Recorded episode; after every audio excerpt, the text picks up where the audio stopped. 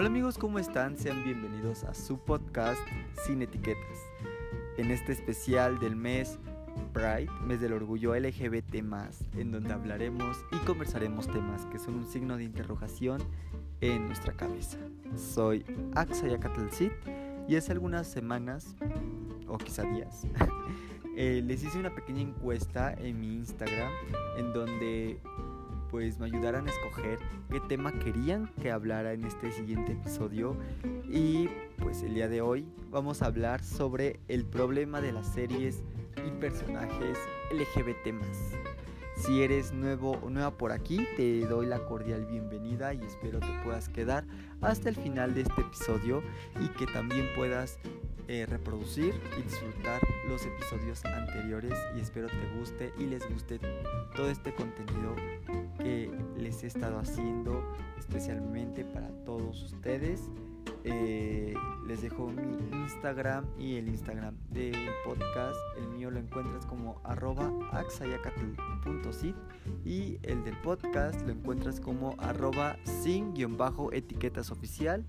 Así que ahí los voy a estar leyendo y los voy a estar escuchando.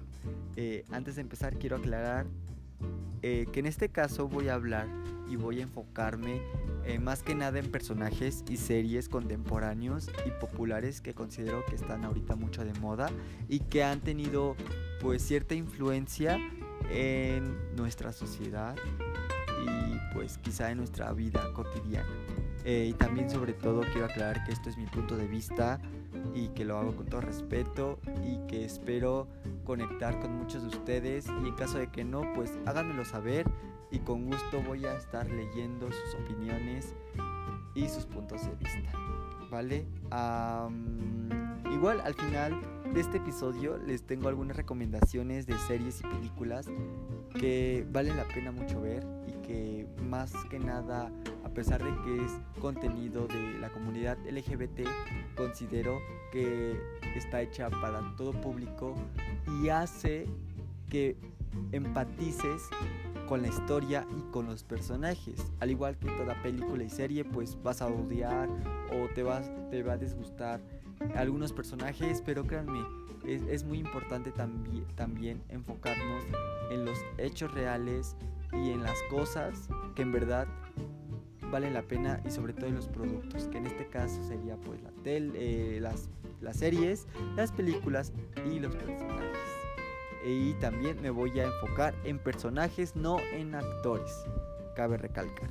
Ah, y bueno, vamos a empezar porque, bueno, creo yo que ahora en la actualidad, tanto en todo este ámbito del entretenimiento, televisión, series, ah, películas, etcétera, incluso pues en el arte, han empezado a incluir todo este tipo de personas eh, de raza negra, personas que tienen alguna discapacidad, personas de la comunidad en este caso, y así puedo estar este, hablando de que se empieza a hablar sobre esta inclusión en todas las tallas y en todo, en todo tipo de personas.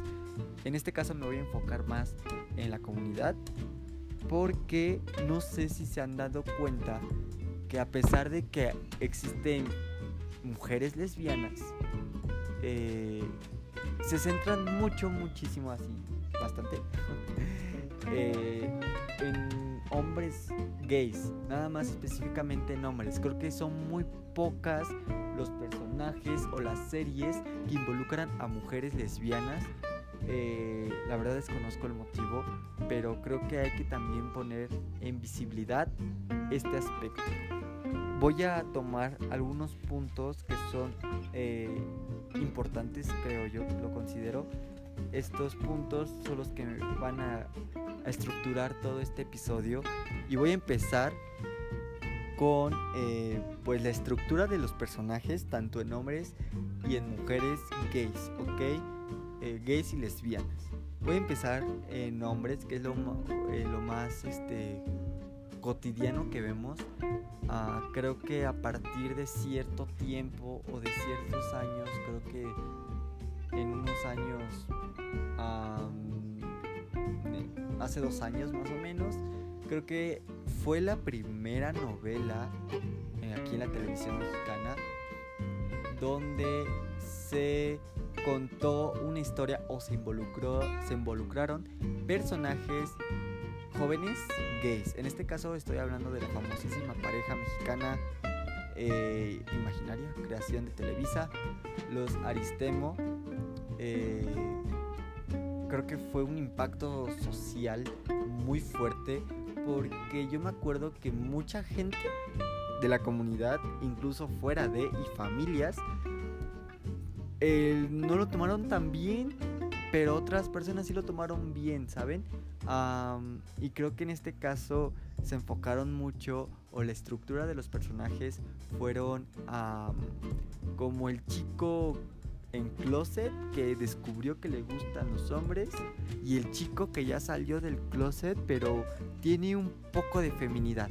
¿Saben? Como que siempre tienen que poner como, ay, yo, este vato es eh, el estereotipo de hombre gay, así que va a tener, ¿cómo le dicen? pues el puesto de hombre, ¿no? Y el, y el otro chico, que es más femenino, tiene el puesto de mujer. Espero me entiendan en, a lo que me quiero referir. Creo que en este caso, aquí en México fue el boom. Y más que nada la historia, ¿no? De amor. Y creo que es, es algo que ha estado mal formulada. Eh, no solo en esa, eh, en esa historia, sino en la mayoría de las películas y series en donde involucran a este tipo de personajes. y bueno, pero bueno, eso lo voy a platicar más adelante. Ah, creo que también se involucran mucho a que los hombres gays siempre tienen acciones muy femeninas, extremadamente femeninas, que si no son eh, estilistas, son maquilladores o son este ¿cómo se llama? Ah, eh, personas de, moda, más que nada. Creo que en ese aspecto, ah, y sobre todo, creo que una característica de esos personajes es que siempre tienen colores rosa. No sé por qué siempre tienen que involucrar el color rosa o el color morado o colores así que pues de cierta forma se refieren a las mujeres siempre se los plasman o sea no entiendo el por qué siempre tiene que ser así lo malo a veces es que los productores o los directores tienen esa ideología de que un gay o que una lesbiana siempre tiene que ser en este caso en hombres muy femenino o en el caso de las mujeres muy masculino eh, creo yo que hay muchos personajes sumamente eh, enfocados en hombres, sumamente femeninos. Y que siempre la voz la tienen que ser muy suave, muy como de mujer, más que nada, muy femenino.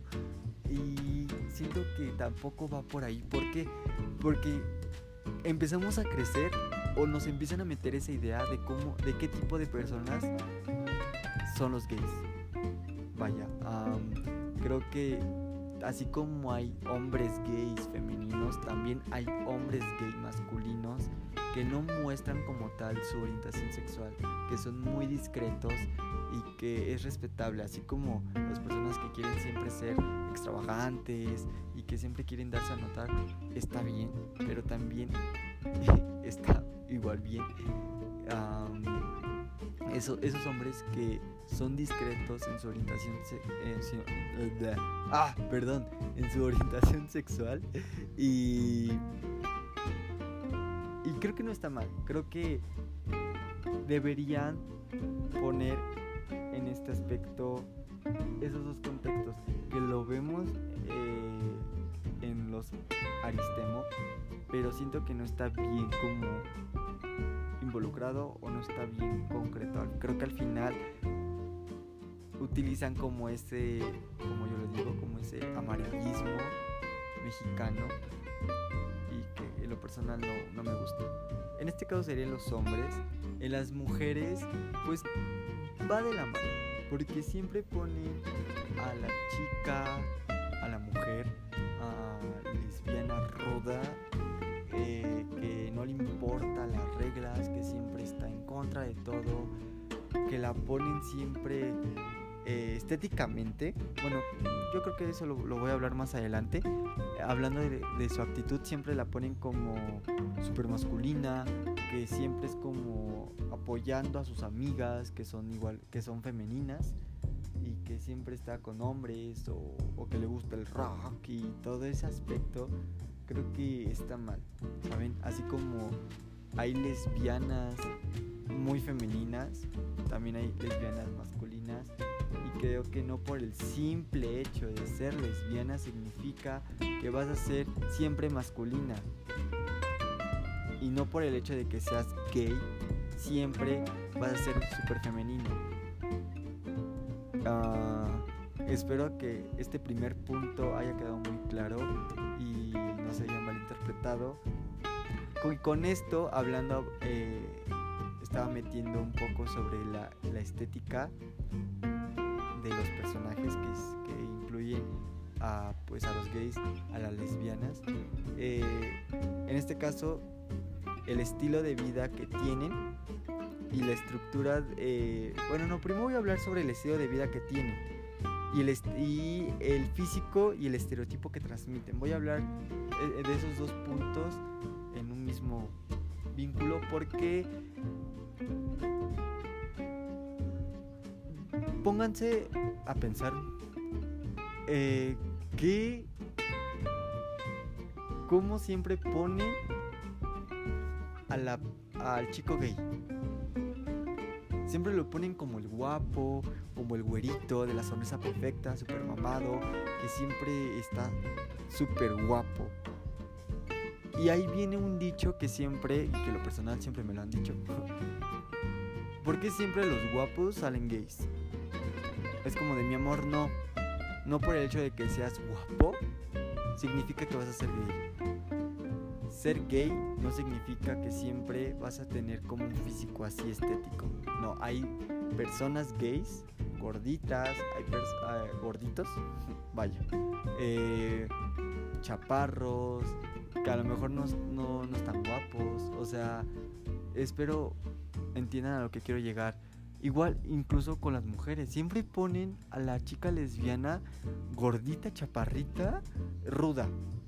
Siempre, siempre, siempre. ¿Por qué nunca ponen a la chica femenina lesbiana?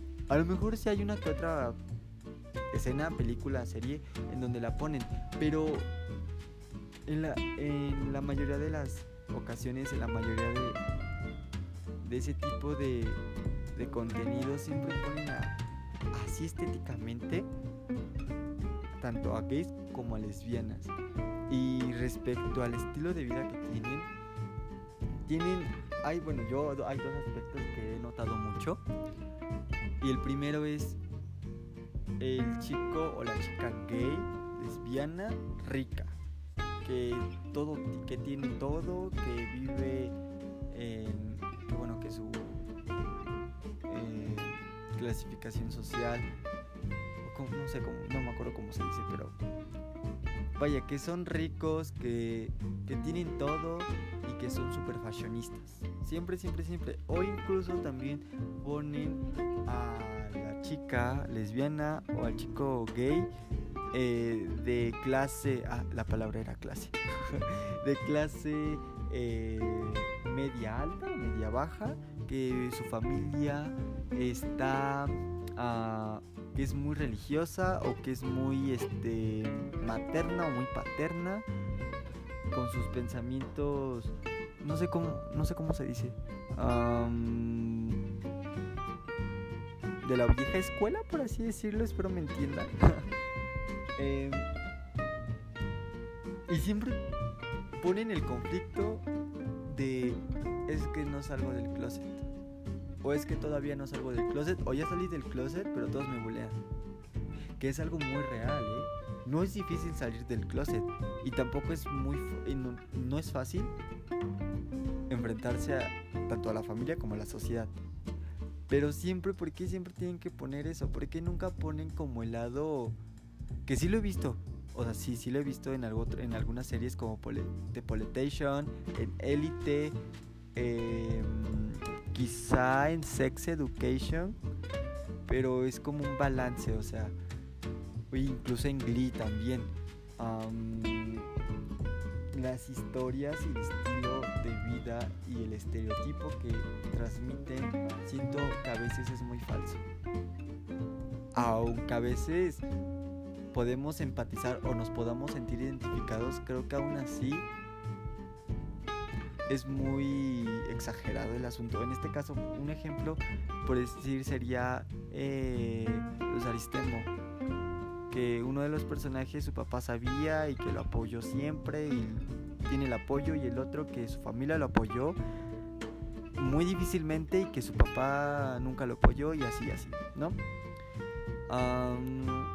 es algo que pasa así en la vida real, sí, sí pasa, pero siento que va más allá de plasmarlo. Siento que no involucran. Siento que no involucran más a fondo el problema. Espero, espero me entiendan y no dar tantas vueltas en el asunto. Eh, hasta aquí creo que dejo los dos puntos. Y quiero pasar al siguiente, que es la historia, o perdón, la estructura de las historias que cuentan. Y aquí lo, lo, este, es muy notorio, sinceramente, y es algo que en cierto punto me enoja actualmente, porque creo que el hecho de nosotros ver en, una película, en una, serie o documental, eh, siempre tenemos... es que no sé cómo utilizar la palabra imitar tenemos esa como intuición de ser como, como ellos o como es su vida. Un, e, un, claro ejemplo son los libros. Creo que siempre los libros plasman como esta historia de amor en donde los personajes se conocen, se enamoran, tienen trabas, pero al final son muy felices. Hay muchos libros gays de, de, de, de ese tipo, LGBT, en donde siempre, siempre, siempre los personajes, una de dos. y es lo que nos venden, y es lo malo, que nosotros todavía lo seguimos consumiendo. Y es lo que jala, más que nada que es lo que jala y lo que gana dinero. la historia de los vecinos, chicos o chicas, que son vecinos y que desde niños son amigos y que como van creciendo uno tiene atracción hacia el otro, pero uno es más liberal y el otro es más cerrado. Y entonces pasa algo así súper, wow, que me dio mi primer beso. Y ahí empieza el conflicto, la familia se entera y todo eso. Un claro ejemplo es las canciones de las cuales creo yo se hizo popular el cantante Troy Sivan que hizo una historia con sus canciones y que es un claro ejemplo de las de los libros. En este caso estoy hablando de el Ay, no me acuerdo como tal. Eh, bueno, eh, Amor Love Simón. Eh, puedo incluir también libros heterosexuales. Ah, bajo la misma estrella, Ciudades de Papel. Este, este libro, creo que es El Chico de las Estrellas. Y que continúa, hay otro libro, que la portada es del chico que está, que tiene como un marcito, un mar o un océano su, en su rostro. Esos libros o esos dos libros o tres libros que mencioné de temática gay dan mucha alusión a, a cómo vemos o cómo ven otras personas fuera de qué es el amor o cómo quieren que sea su amor. O sea, es, es, muy difícil a veces comprender porque a mí me enoja porque yo crecí con eso y te, te venden una idea de que así va a ser tu amor y cuando te enfrentas a la vida real no lo es, o al menos para mí no lo fue como tal, o sea, creo que nunca tuve... Vaya, no. A ver, me voy a contradecir un poquito. O no sé. Pero creo que nos venden esa persona o esa pareja ideal. Te idealizan a esa persona. Más que nada, espero no divagar tanto. Ah, y creo que eso está mal. O sea, nunca va a llegar ese chico súper rubio, guapo, de ojo de color, con sonrisa perfecta, mamadísimo, alto, que te va a decir, vengo a ti a salvarte de toda la depresión o de todo lo que está pasando en tu casa. No, no va a llegar. O no lo sé, quizás sí. Pero en este caso, y siendo muy realista, no, no va a llegar. Eh, o sea, el hecho de tener o conseguir una pareja gay es igual como conseguir una pareja heterosexual. Aunque sí tiene como sus variantes y que me gustaría hablar en otro episodio sobre esto y que es muy importante, creo que nos remontan y nos venden esas cosas o esas historias que de cierta forma nos ilusionan y nos crean falsas esperanzas de que en algún momento podamos tener una vida así. lo, lo, vuelvo a recordar, son, es mi punto de vista, es mi postura y espero compaginar con muchos de ustedes y si no, pues en verdad háganmelo saber en mi Instagram o en el Instagram de podcast. Eh, en este caso, hasta aquí cierro el tercer punto y voy con otro punto. Eh, ah, no, es el cuarto punto en el que cierro. Último punto que también quiero abordar es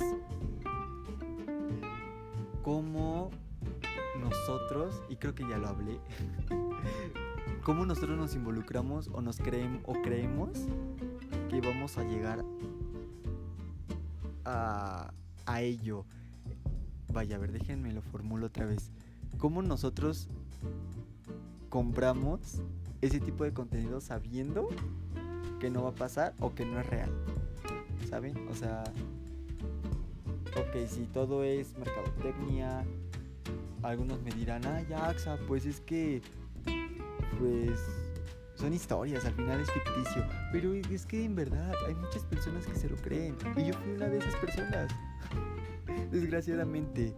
Incluso, o sea, y esto, o sea, las personas que tenemos hermanos pequeños y que apenas están como viendo qué onda y que se están empezando a formar por todos los estereotipos que ven en redes sociales y en la televisión, que en verdad yo en mi casa tengo a dos, a dos hermanas, a dos niñas pequeñas y que una de ellas ya está empezando en la pubertad y los estereotipos, los estigmas que empieza a tener son muy malos de cómo tiene que ser ella y cómo tiene que comportarse para poder encajar. Y es algo que pasa en estas historias, en estas películas. Siempre ponen... Eh, creo que voy a enfocar un poquito en actores. Siempre ponen actores heterosexuales haciendo personajes gays. No está mal. Yo sé que no está mal que al final es parte de, así como yo soy actor de teatro, en algún momento voy a ser a un personaje heterosexual o voy a ser un personaje gay y a lo mejor yo no voy a sentir lo mismo o no, a lo mejor no pueda transmitir lo mismo a un amor heterosexual, a un, a un amor gay, ¿no? Espero entiendan eh, a lo que quiero llegar. siento que a veces los incluso los directores, los productores y las televisoras no saben cómo formular o no saben cómo presentar bien a ese tipo de contenido o a ese tipo de personajes. Como que quieren vender un producto que no lo que no es en realidad. creo que aquí ya saqué toda mi catarsis de, de, esto y que esperen verdad eh, pues reflexionemos y que no está mal. O sea, al final no está mal ver ese tipo de, de, este, de programas, de películas o de series, pero hay que poner límites porque a veces es algo que también quiero hablar. Eh, o sea, hay muchos temas que, he querido hablar, pero no sé, no sé qué me pasa. sobre diferenciar entre el actor y el personaje. Siempre, o sea, y, un claro ejemplo ahorita lo estamos viendo mucho en Elite, en la cuarta temporada. La verdad no he visto la, la, serie. Eh, sí quiero verla porque la verdad he visto una crítica muy mala y sí lo creo. Pero, ok, tengo entendido que el personaje de Manu Ríos, o sea, ese hombre está guapo. O sea, está guapo. Creo que lo consideran el, el chico más guapo de España porque él es de España, de Madrid y, su personaje es gay, ¿cómo nos venden el estereotipo de guapo gay? es erróneo. Y, tenemos a Omar, que es el estereotipo de gay, considero yo, más real. Así súper velludo, que a lo mejor no se depila la ceja. O sea, ¿qué puedo con esas personas que se quejan de que no se depila la ceja? Pues, tú no te depilas las partes, partes íntimas y te apesta bien cagadísimo. Y no te, o sea, no te vengas a quejar, vaya. O sea, es como ese mi pensamiento cuando veo ese tipo de memes. Y aunque a veces me dan risa, como que llega como de, güey, no, no queda. Pero bueno, esto creo que sería otro, otro punto y, abordar más cosas. Y voy a ver la serie de Elite. Y si quieren que dé como mi punto de vista y mi opinión, háganmelo saber porque como que sí me dan ganas de hacerlo cuando termine de ver la serie. Y pues creo que sería todo por este episodio del día de hoy. Espero pues esta conversación haya sido pues muy clara y si no, en verdad háganmelo saber y si quieren que vuelva a hacer otro episodio hablando de este tema, en verdad háganmelo saber. Si lo hice mal, si hablé de cosas erróneas o si me faltó decir algunas cosas, igual háganmelo saber y con gusto yo vuelvo a hacer otro episodio o podemos hacer como un tipo mesa redonda, una tipo debate, estaría muy cool en verdad hacer un tipo de debate e interactuar con todos ustedes. Eh, yo antes de irme quiero recomendarles estas películas y hay un documental y, un, y son dos reality shows uh, que considero yo que cortan como ese mm, estereotipo que nos venden siempre, tanto en libros como en películas, series y todo lo que hablamos el día de hoy. Voy a empezar con uno de los libros y películas pues más vistas y más reconocidas eh, por la academia, ganó varios Óscares y pues creo que igual aquí hay como una balanza de lo que nos venden y lo que en realidad debe ser. Y estoy hablando de Llame por tu nombre. Creo que aquí cuentan una historia verdaderamente exacta de lo que a veces pasa cuando tienes miedo de abrirte socialmente y que no quieres que nadie se entere de tu orientación sexual y de cómo esto conflictúa mucho en, en tu vida, tanto personal como emocional. Creo que es una película que vale la pena y el libro también vale la pena leerlo muchísimo, así que se lo recomiendo, está en la plataforma de Netflix o lo pueden comprar en su puesto de películas que más les guste. Eh, la otra película que se los mencioné en unos episodios anteriores, El baile de los 41, un hecho histórico aquí en México que está basado, basado en hechos reales, especialmente en, em, en la presidencia de Venustiano Carranza en todo este ámbito del porfiriato, este carrancista y que si ustedes quieren, quieren investigar más, este, esta película pues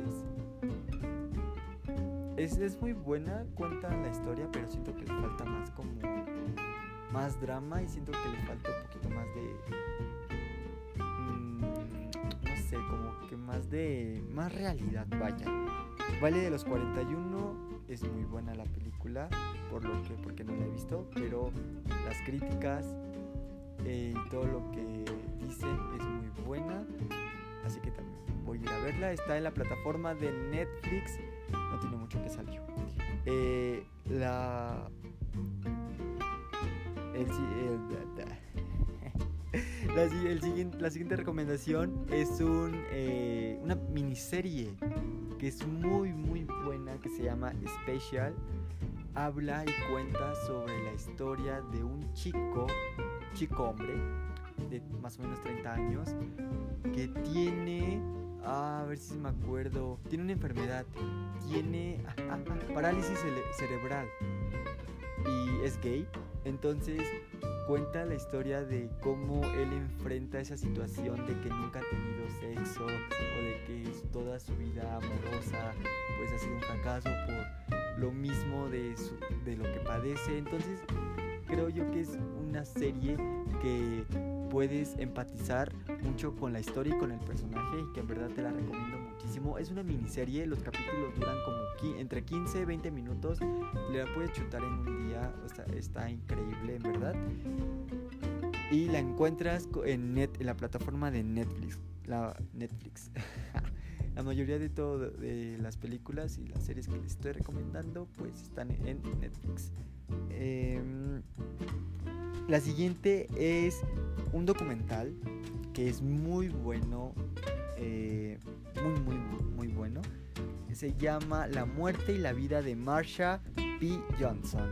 Eh, esto aquí habla sobre el movimiento transgénero, transvesti, en cómo las personas negras, hombres negros, eh, vivieron todo este movimiento y este personaje que se enfoca el, documental, pues, cómo, eh, ¿cómo se dice? Cómo se involucró mucho en este movimiento y cómo dejó huella actualmente en las nuevas generaciones. Es un documental que se lo recomiendo mucho, es muy emotivo y creo que igual empatizas mucho con, con la historia y te hace ver la comunidad y las historias muy de, otra, de una otra perspectiva, vaya. y bueno, espero igual eh, la disfruten. Está en Netflix. El siguiente eh, documental, eh, documental película, es la historia de Chabela Vargas, esta cantante latinoamericana, es que no, sé, no, porque no es mexicana, creo que es de Puerto Rico o si no mal me equivoco también o es de la Patagonia, Patagonia, sí, creo que sí se pronuncia así, ah, cuenta la, toda su historia y cuenta también cómo ella vivió pues el hecho de que es bisexual o lesbiana, creo que es lesbiana. Sí, es lesbiana, su vida lésbica, cómo la vivió en todo este pues mundo del entretenimiento aquí en México y en Europa, igual se la recomiendo mucho. Chabela Vargas es una de mis cantantes favoritas que me inspiran mucho. Eh, siguiente, los, el siguiente eh, pues reality show. Bueno, este ya es un reality show. Es RuPaul Drag Race. Es un concurso de belleza, por así decirlo. Bueno, como tal, no es un concurso de belleza, pero es drag. Eh, son 13 temporadas. Yo les recomiendo ver desde la novena temporada, desde la séptima más o menos, por ahí. se pone muy bueno más que nada, más allá de, de ver el drag y todo eso, creo que es identificarse con los personajes, con las drags, con las drag queen. Creo que el hecho de poder conocer más a fondo y que cada una tiene una vida diferente, con experiencias diferentes, creo que te hace empatizar mucho y, les va a gustar mucho este pues este reality show. Y si no te gusta nada del drag pues te invito a que al menos te des la oportunidad de visitar y conocer este mundo en verdad. Eh, es muy cool. El último em, reality show reality show reality show es este queer queer ella es más que nada son cinco o seis personajes celebridades gays que se encarga uno cada uno se encarga de un ámbito, estética, hogar, eh, alimentación y no me acuerdo otro. Eh, pero hacen cambios de vida en personas. Está muy padre y en verdad se las recomiendo. Las historias que cuentan también te puedes identificar o empatizas o, o te hace pensar o te hace ver cómo, la, cómo el mundo es en realidad. Y por último, pero no menos importante, que esta serie en verdad se merece todos los premios que puedan existir, porque... Y, me gustaría hablar mucho de esta, de esta serie y que quizá lo, lo hable. Se llama Pose. Eh, es de Brian Murphy, que él es el director de American Horror, Horror Story. Eh, Pose es una serie en verdad increíble. cuente, se remonta en los años 70 en cómo eh, las personas gays, transexuales, transgénero empiezan a, involucrarse en la sociedad de Nueva York y algo muy importante que retoma es sobre la enfermedad y la pandemia del VIH-Sida y cómo la sociedad heterosexual, así lo voy a poner porque así lo plasman como tal, lo toma. Eh, eh, en verdad esa serie, las historias, la historia que cuenta es, es muy, muy bonita y yo creo que voy a hacer pues voy a dedicarle una, un episodio completo a este a esta serie. Y bueno, para ya no hacerlo tan largo todo esto y ya me emocioné, la verdad, sinceramente. Espero les haya gustado mucho. Gracias por haberse quedado hasta el final de este episodio. Eh, déjenmelo saber qué les pareció en mis redes sociales, en Instagram. ¿Qué les pareció este episodio? Y no se pierdan el siguiente episodio de este podcast sin etiquetas. Yo me despido, soy Axayacatlecit. Comparte este episodio, por favor. Hasta la próxima.